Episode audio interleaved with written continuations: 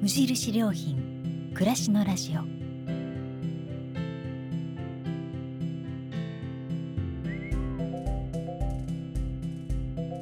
無印良品が今気になっていること伝えたいことを声でお届けする暮らしのラジオ。読む言葉と聞く言葉ではまた印象が違うもの。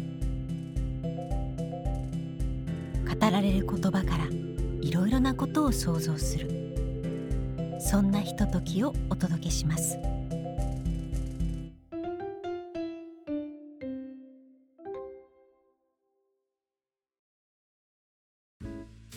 暮らしのラジオパーソナリティの清水です。このラジオは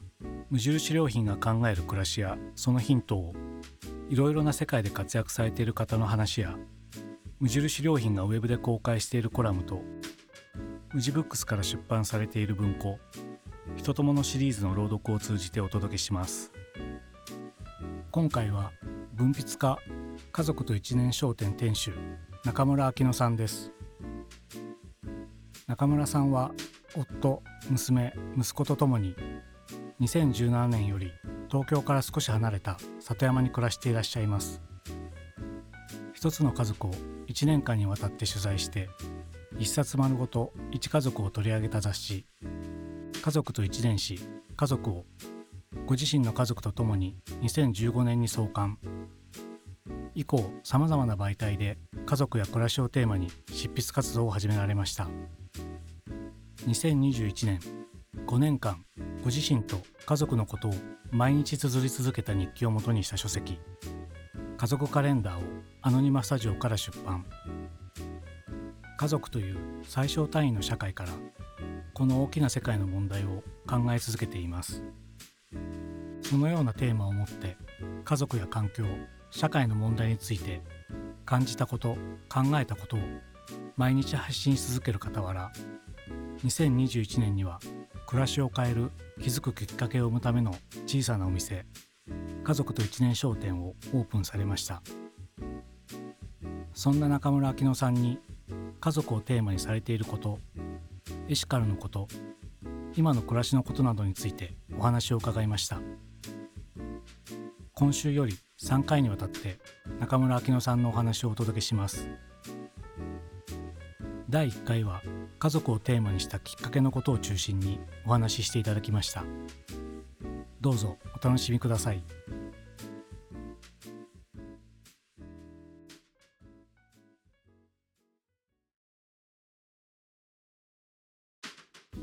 今回は文筆家で少々店主の中村明乃さんをお招きしてお話を伺います。中村さんよろしくお願いします。お願いいたします。今お招きしてなんて言ったんですが実は中村さんのご自宅に、はい、我々がお邪魔してるんですけども可愛いワンちゃんもいて、はい、ダイニングでお話を聞いていますが、はい、ワンちゃんは今おいくつぐらいなんですか？今1歳ですね1歳に8月で1歳になったはい子犬の時に保護された保護犬なんですけど、はい。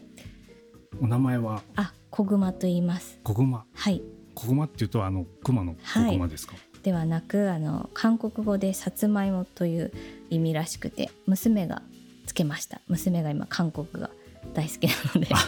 はい、娘が命名しました。はい。娘さんもう10歳ぐらい。いえいえ、もう今年で13歳になりますね。そうですはい、中学生です。いくつか本出されていて、はい、その中にもね娘さんの話が出てきますけど、はい、もうじゃあ13歳なんですね。はい13歳で、うん、であの中村さんと出会ったのは、はい、そのアノニマスタジオさんという出版社さんが、はい、毎年夏にやってるブックマーケットで、中村さんが出てらっしゃっていて私普通のお客さんで行って、はい、そこで一度ご挨拶したのがきっかけでそのブックマーケットで売られてたのが「あの家族」っていう冊子をそうですね。雑誌と言っていたんですけど、うん、はいあれは2015年ですかねそうですね。はい。最初に出したのが2015年で、うん、その次に2冊目を出したのが2019年とか18年とかですかね、うん、はい。その話をまず聞きたいんですけども、はい、その後あの2021年に、はい、アノニマスタジオさんから「家族カレンダー」っていう本が出されてるんですけども、はいこの中村さんが家族っていう、まあ、キーワードというかテーマで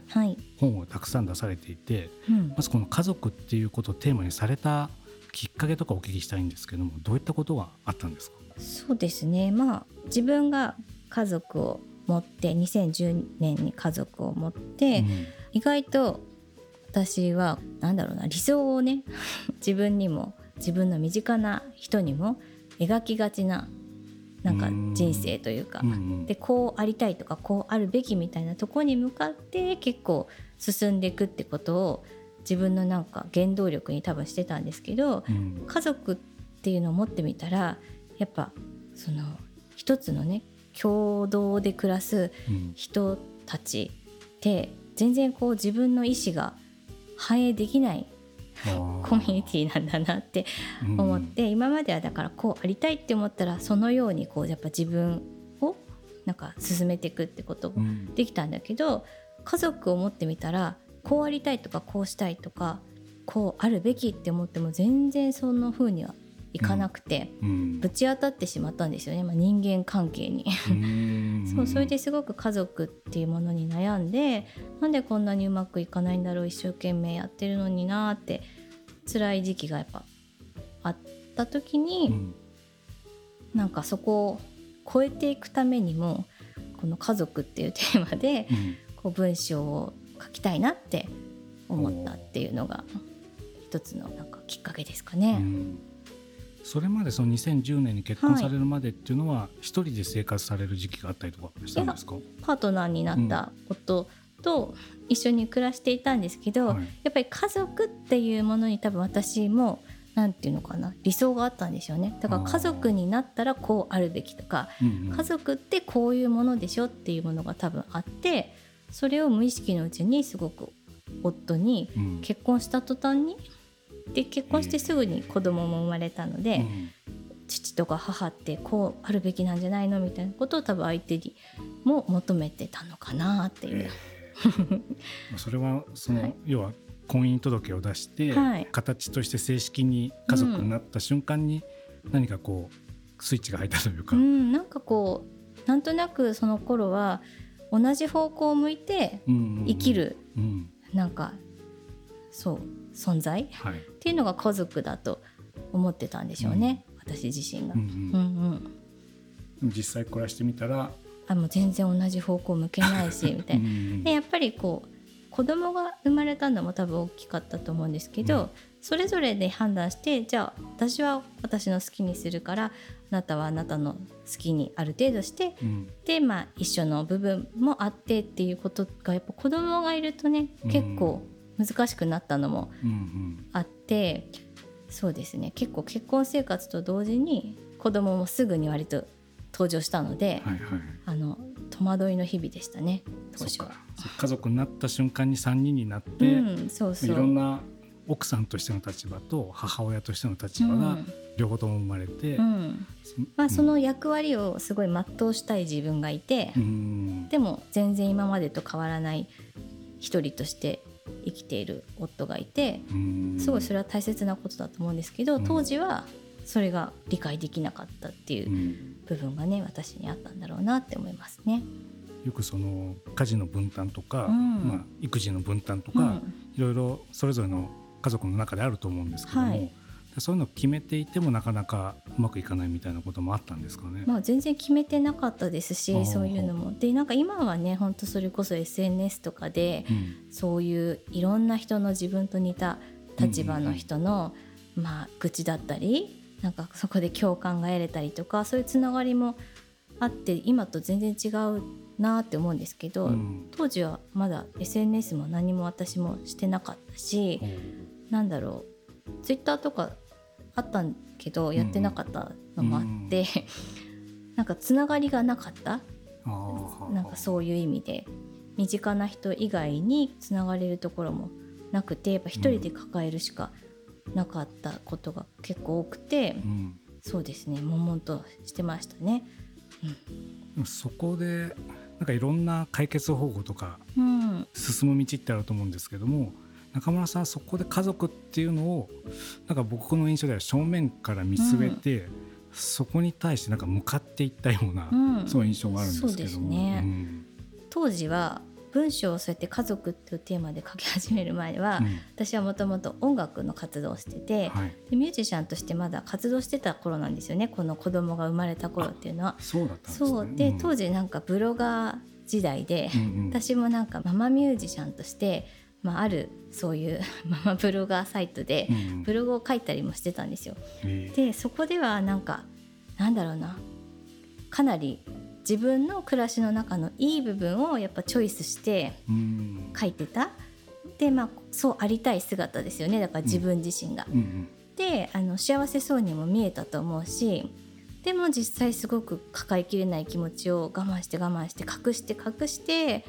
いい部分だけいい部分だけって見せてることにやっぱすごく3年ぐらい経って限界が来てでやっぱ夫ともその3年間は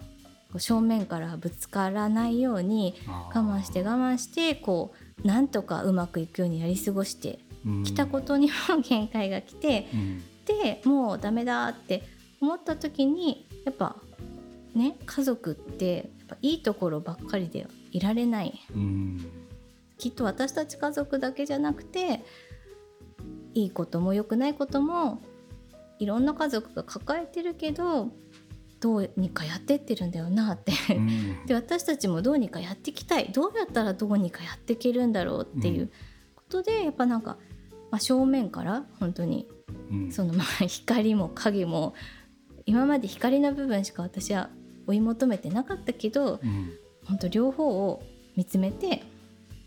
向き合うしかもうこの関係を継続させることはできないかもともやっぱ思ってそう向き合おうこれをもうむしろ向き合ってしまおうみたいな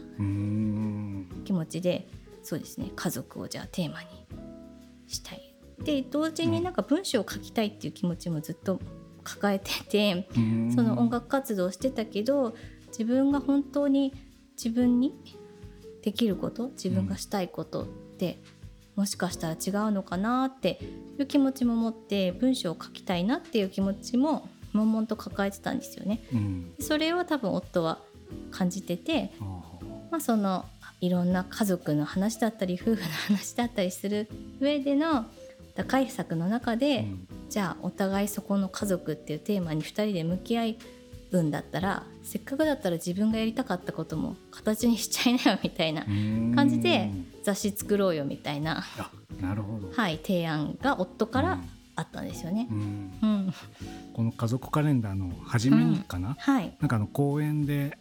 旗から見ると。うん、なんかむつましく見えてたけど、はい、実際はみたいなそうもうやっていけないみたいな 話をそうそう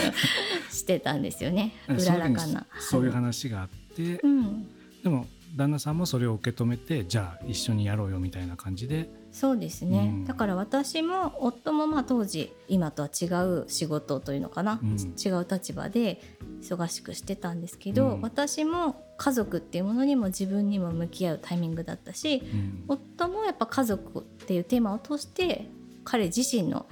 なんか人生にも多分初めて向き合ってだから2人にとってすごい転機になった、あの公演の話し合いだったなって 思ったりしますね。すね。でもそれをなんか結構切り出すこと自体も勇気がいるだろうし、うん、それがどういう反応が出るかっていうのもすごく怖いじゃないですか。そうですね、うん、でもそれをまあ乗り越えたというか、うん、だから乗り越えれるともその時は思ってなかった。もうただただ限界だったっていう感じだったんですけど、うん、私のその時の気持ちとしては、はい、そしたらなんか思わぬところから思わぬ本当ボールが飛んできたっていう感じで、そうですねはい急展開でした。でこの2015年に、うん、まあ、家族と一年史家族っていうの第1号が出るんですけども、はい。はい、で2号が出てで3号も出ていってこの家族カレンダーに至るまでいろんな家族の方をウェブでもインタビューとかされてますけども、はい、今そうやっていろんな家族の形を見たり取材をしてきてなんかこう変わった家族感が変わったとかっていうのがありますか？そうですね。まあ1号を作った後にもはやすごく楽になって、うんうん、なんか家族って本当にね私は同じ方向を見なきゃって思ってたけど、うん、あのそうじゃなくていいし分かり合いたいってすごくこう思ってたけどまあ、分かり合えなくてもいいんだなってなんか思えたんですよね。分かり合えない人と人なんてやっぱ分かり合えない。やっぱ自分じゃない人を本当の意味で理解するなんてやっぱできないんだけどそれでもなんかまあ分かりたいという気持ちを持ち続けて向き合い続けたいって思える人がいるってことはそれがもう十分家族なんだなってなんか思えてだから本当1号を作った後にその自分自身の悩みみたいなところはそこで超えられてでもやっぱりいろんな人が家族ってなんか誰しもが離れられないテーマなのかなって思って。なんか自分の人生で家族を持つ持たないっていう自由はあるけど、でもやっぱどこかから こう生まれてきて自分の家族ってやっぱいてで家族がなかったら家族がないってことがやっぱ一つのその人の結構根源になったりするやっぱり人が最初に出会うコミュニティだから、うん、なんかいろんな人がいろんな悩みを抱えながら痛みも抱えながらやっぱり向き合ってるテーマだし、それってやっぱりこの何て言うかな世の中にあるいろんな課題とか問題もやっぱ一つのその家族っていうテーマにもつながっていく気がして、うん、なんかこのテーマを本当にずっと向き合っていきたいなっていうふうにね思ってずっとやってますね。うん、今最後におっしゃったその家族っていうのがある種コミュニティの最小単位っていうのはすごく僕もなんか分かる気がして、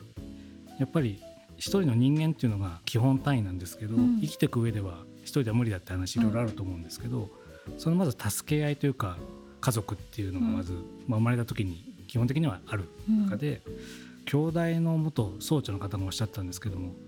動物の中にも家族ってあるんだけど人間の家族はちょっと特殊で食を共にする状態のコミュニティが家族と呼べるっていうのがあって、あとこれ別の写真家さんに聞いたんですけども家族っていうのは実は民法上全く定義されてなくて、だからなんかその血のつながりみたいなこともあるんだけど、うん、そうでもない場合もあるみたいなこともあって、うん、だから家族ってすごい奥が深い話なんだなって思ってるんですけども、うん、今中村さんの話聞いて、や本当に奥深そうだなと思って。ねそうだから私自身は割と夫がいて子供が2人いて、うん、犬がいてってなんかなんていうのかな本当昔からのもう絵に描いたような家族像みたいな、うん、ところを、まあ、今生きているわけなんですけど本当家族を作ろうと思った時から正しい形はないはずっていうのは思ってて、うん、別にそれが本当に同性同士だったりとか血のつながりがあってもなくても、人間と動物でもやっぱりその。向き合おうとしていく関係っていうのが家族だと言いたいし、うん、だからやっぱこうなんだろう家族を持ちたくても持てない人もいるかもしれないし、うん、持ちたくないっていう選択をいろんなこう人がいる中で、思いっきり家族バーンって言ってるんですけど、うん、誰が見ても痛みを感じないようなというか家族をテーマにしてるけど誰もがこう自分を重ねられるような本にしたいっていうのはすごい思った、うん、なんかやっぱ自分自身が苦しかった時とかね、うん、なんか素敵な家族だなっていう見たらそれをコンプレックスに感じちゃうような時があったからこそ、うん、なんかそれはすごい最初から思っていましたね。やっぱまだまだもうすぐ10年ぐらい経つけど、うん、全然やっぱでもまだ家族の多様性みたいなものは社会の中では、うん、なんていうのかな市民権を得てないなって すごい思うからまあそうです。私自身はすごい本当絵に描いたようなザ家族ですねみたいな本当暮らしをしてるんだけど、うん、本当はそうじゃないことまで なんか考えるきっかけにしていけたらいいなっていうのもね、うん、すごく思ってますね。その一つのポイントがさっきおっしゃってた分かり合おう分かりたいと思うっていう気持ちがそれぞれの中にあれば、うん、家族として成立していけるみたいなのもすごく素敵な発見ですよね。はい、そうですね、この後ですね、はい、その家族と今一緒に暮らしていらっしゃる中で、はい、取り組んでいらっしゃることをお聞きしたいと思います。はい、ありがとうございます。ありがとうございます。